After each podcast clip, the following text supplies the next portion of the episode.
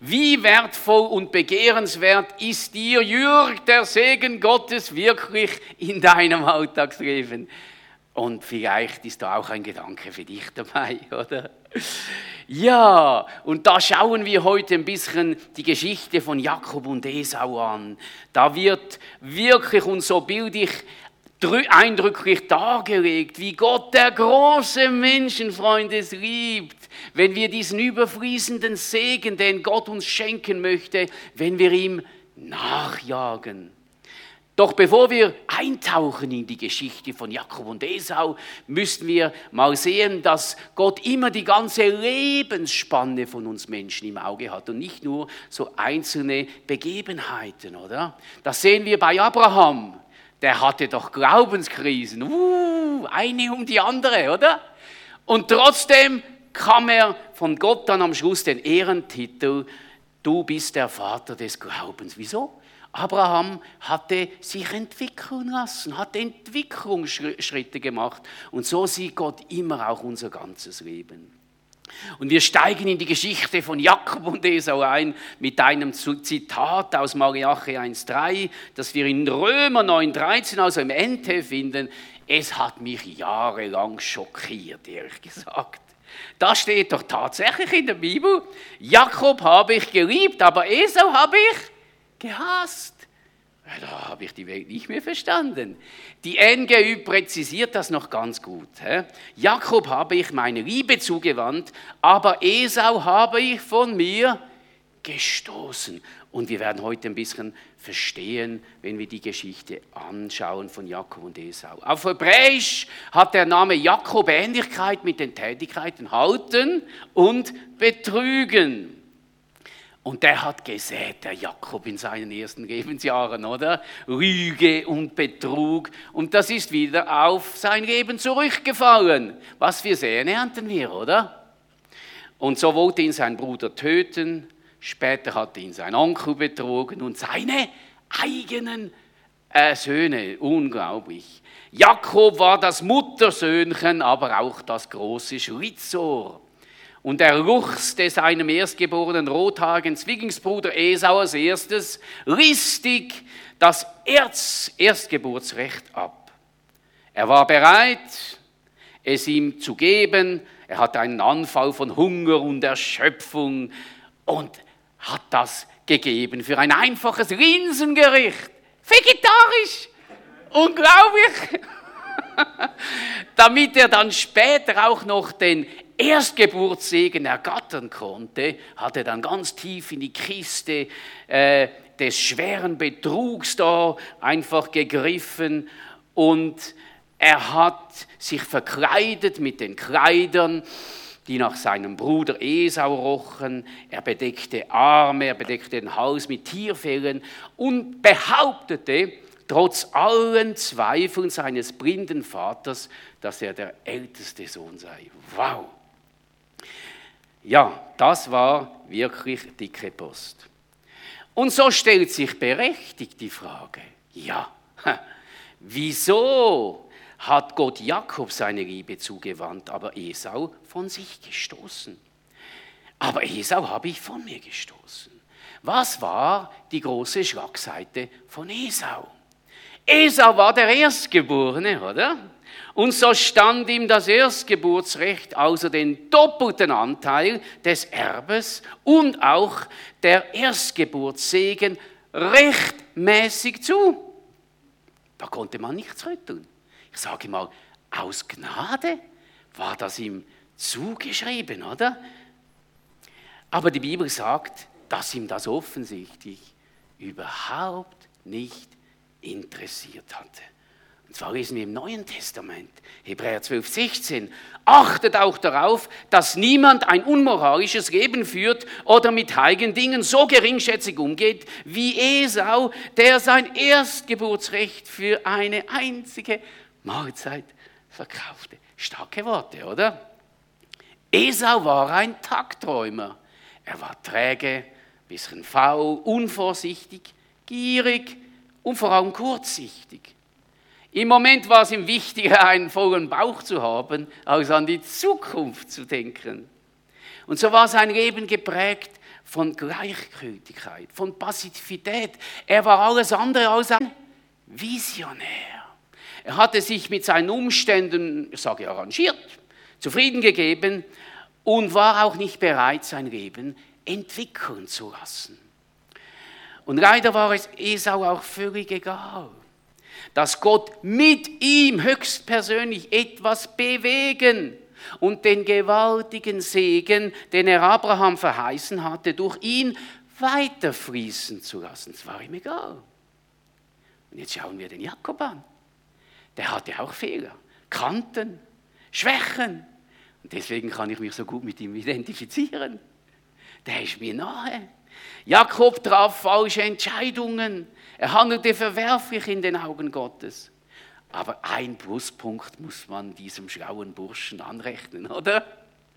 Bei allen Schwächen und Versagen hat er wenigstens den Spruch verstanden. An Gottes Segen ist alles gelegen.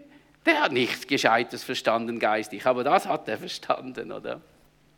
Jemanden zu segnen bedeutet in der Bibel sehr viel mehr, als ihm nur Glück oder alles Gute zu wünschen. Zu Jakobs Zeiten glaubte man, dass wenn jemand einen anderen segnete, ein Teil seiner Kraft auf den anderen übertragen worden ist.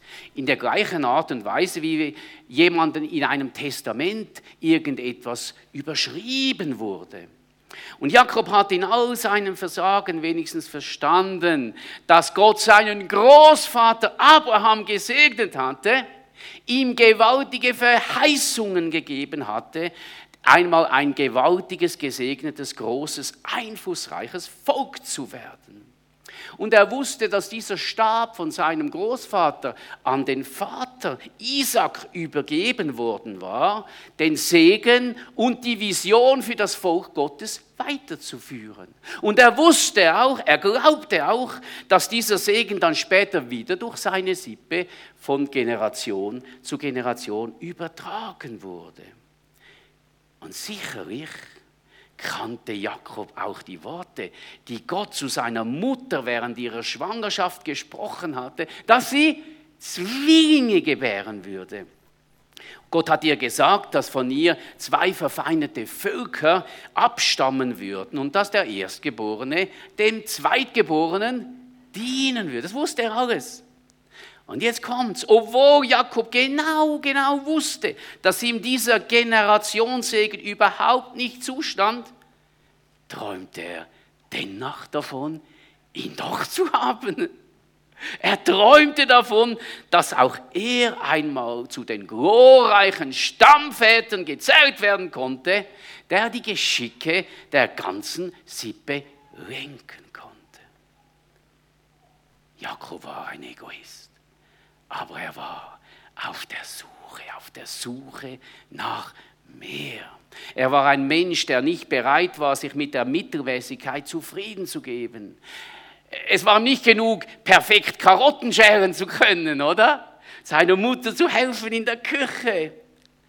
Er war von einer heiligen Unruhe getrieben, sein volles Potenzial auszuschöpfen, dass er spürte, dass Gott in sein Leben hineingelegt hatte.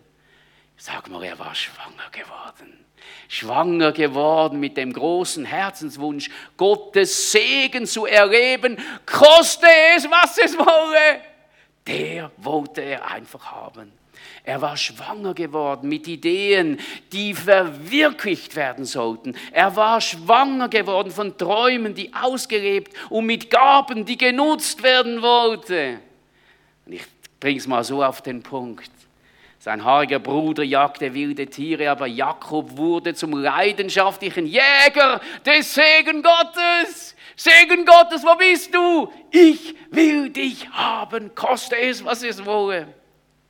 Schon bei der Geburt sehen wir das, oder? Schon bei der Geburt versucht er seinen Bruder zu übertrumpfen und zu überholen, ist ihm leider nicht gelungen. Aber wenigstens hängt er sich noch ans Bein, oder? Er hat alles gegeben, schon von Anfang an, oder?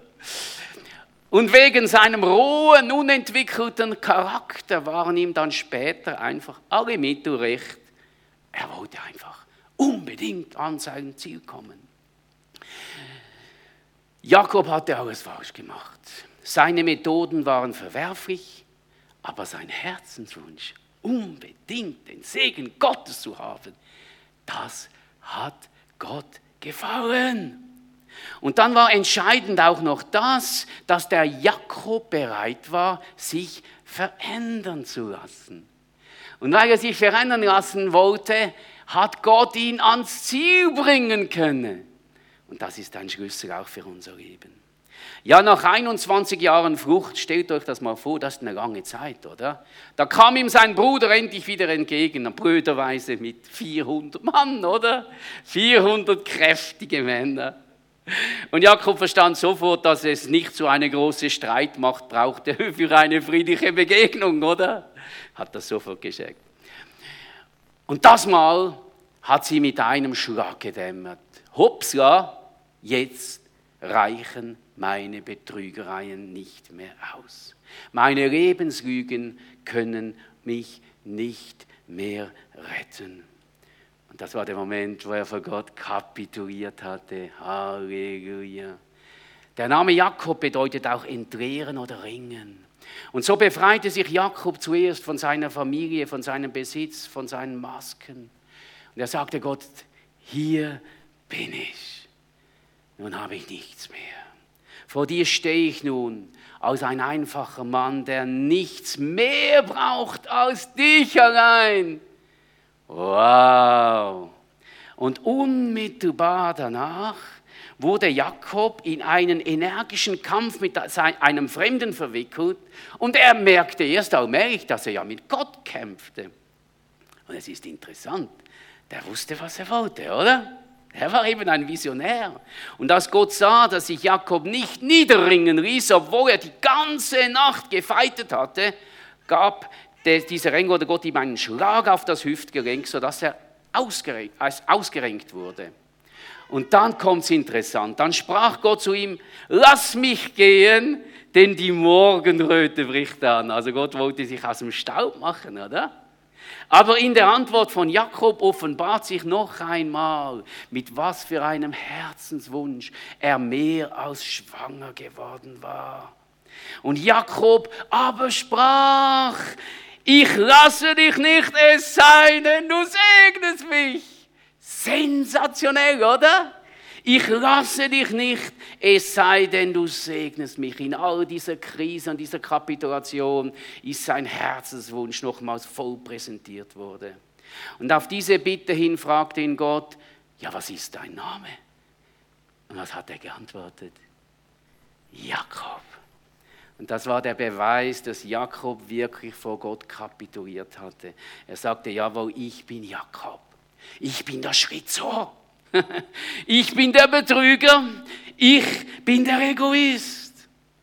Und wow, sobald Jakob seine Masken abgelegt hatte, sobald Jakob wahr geworden war und seine Schwächen und Ängste bekannt hatte, da öffneten sich die Schleusen des Himmels über ihm und Gott hat ihn gesegnet.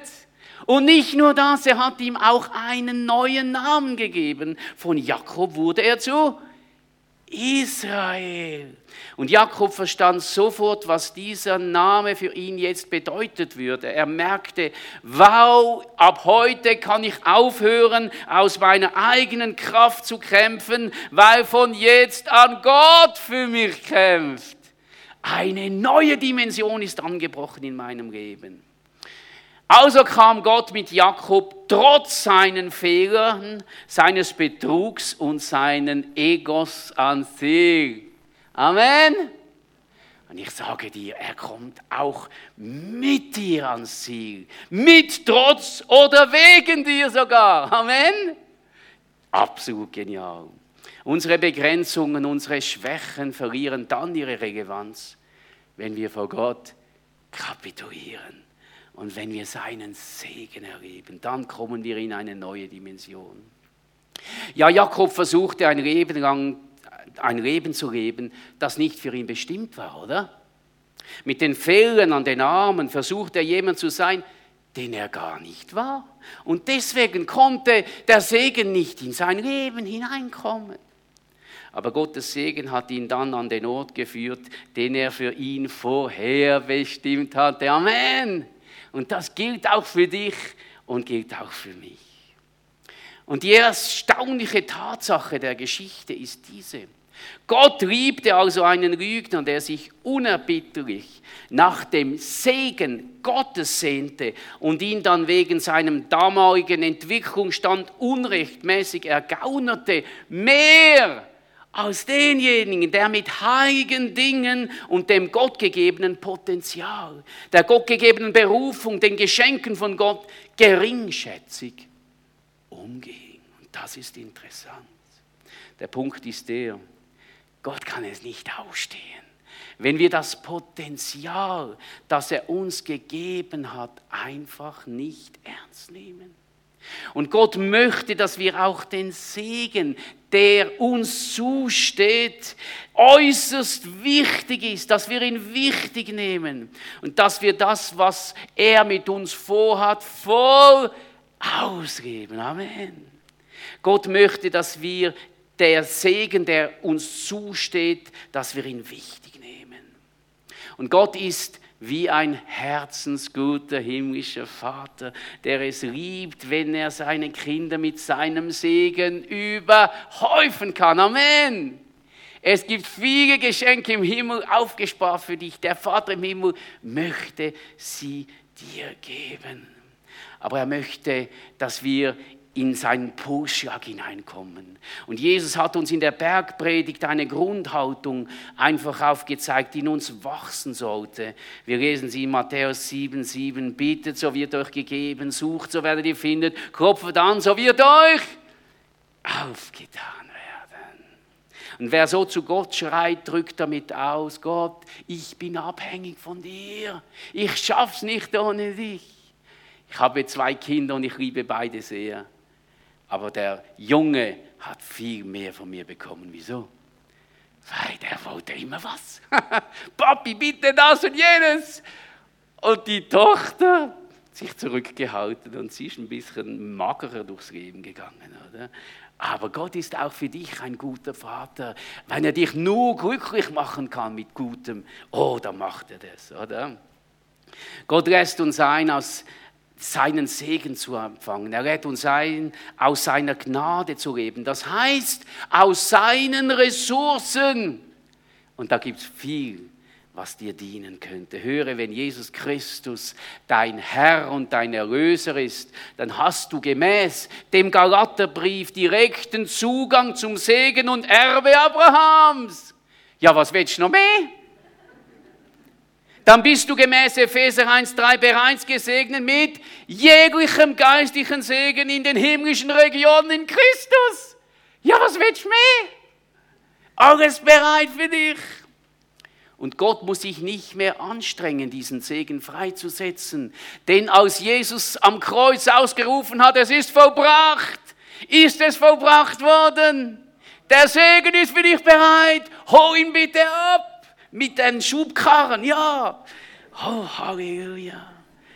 Wie wertvoll und begehrenswert ist dir der Segen Gottes wirklich in deinem Alltagsleben?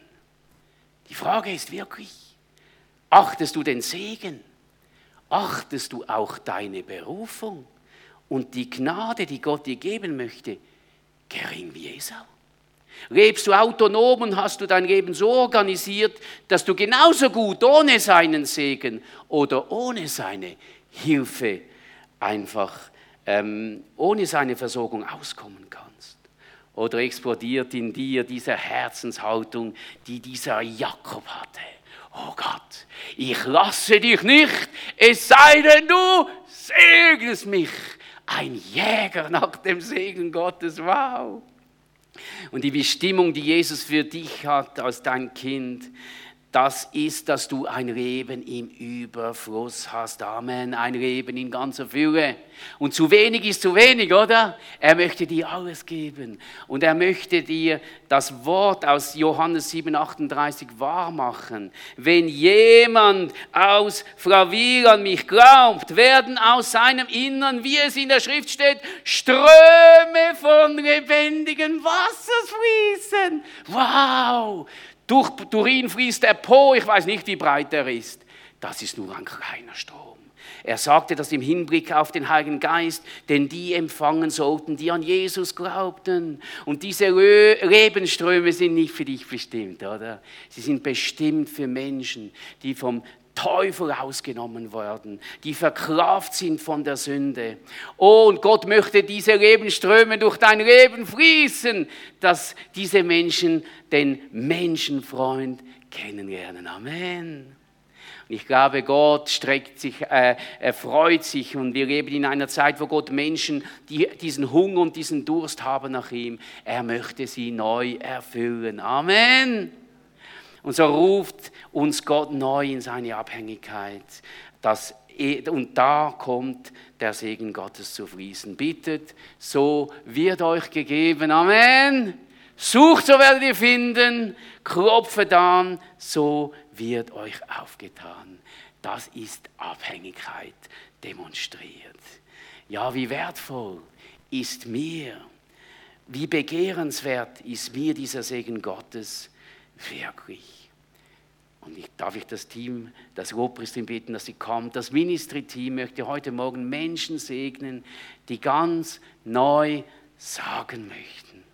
Herr, ich möchte heute Morgen ganz neu und bewusst in deiner Abhängigkeit leben. Ich möchte nicht in einer eigenen Regie leben. Ich möchte das Leben leben, das du für mich bestimmt hast. Ich möchte aus dieser Gnade leben, aus diesen Geschenken, die für mich aufbereitet sind im Himmel. Ich möchte mich nach ihnen ausstrecken. Du möchtest mir geben, Situation für Situation und Tag für Tag. Herr, ich möchte heute ganz neu und bewusst meine Berufung festmachen, die du ausgesprochen hast über meinem Leben. Ich möchte für andere zum Segen werden. Möchtest du für andere zum Segen werden? Du hast viel zu geben, wenn Gott von oben nachschiebt. Amen. Wir möchten für Menschen beten, die heute sagen, Herr, ich strecke mich raus nach deinem Segen, Herr. Du möchtest mir so viel geben, dass diese Flüsse von mir einfach fließen. Höre, das sind Dinge, die wir einfach selber nicht machen können, oder? Das muss Gott schaffen, aber Gott möchte es dir geben. Ich möchte noch beten und das Ministry-Team ist gerade bereit, jetzt dann, gell, um zu dienen, Menschen, die das festmachen müssen in dieser Frage. Herr, ich möchte dir danken heute Morgen, dass du ein guter himmlischer Vater bist, der es liebt, wenn Menschen einfach zu dir kommen und abholen. Wenn Menschen vor dir kapitulieren und ehrlich sind und sagen, ich brauche dich, ich brauche mehr, ich stehe an. Oh, danke, dass du heute Morgen Menschen segnest, Herr, die sich neu nach dir ausstrecken, die sich ausstrecken nach deinem Segen, der in neue Dimensionen führt, nach dem Segen, der alles möglich macht, Herr. Und ich bete, dass an diesem Tag, Jesus, eine Quelle da quillt, Herr, von diesem Ort. Dass Menschen einen Segensstrom erleben in dieser ganzen Umgebung. Dass Menschen Jesus kennenlernen. Dass Geistesgaben fließen, Jesus. Dass Heilungen geschehen. Dass Menschen in deinem Heiligen Geist getauft werden. Oh, ich bete für ein Stück Himmel auf Erde, Herr, das jetzt freigesetzt wird. Im Namen von Jesus. Du sagst, wer bittet, der wird empfangen. Oh, du sagst, wer anklopft, dem wird gegeben werden, Herr. Und ich bete, dass jetzt, wo Menschen da sich einfach ausstrecken nach dir, dass sie diesen Segen empfangen, Herr. Dass sie von dir geführt werden, dass sie überfließen. Halleluja. So möchte ich dem Ismael übergeben und dem Ministry Team. Oh, empfangt den Segen Gottes, empfangt ihn. Oh, Gottes Segen macht erst reich. Und alles, was du selber dazu tust, das bringt ganz wenig. Aber Gott möchte dich füllen mit mehr. Er ist ein guter Gott. Amen.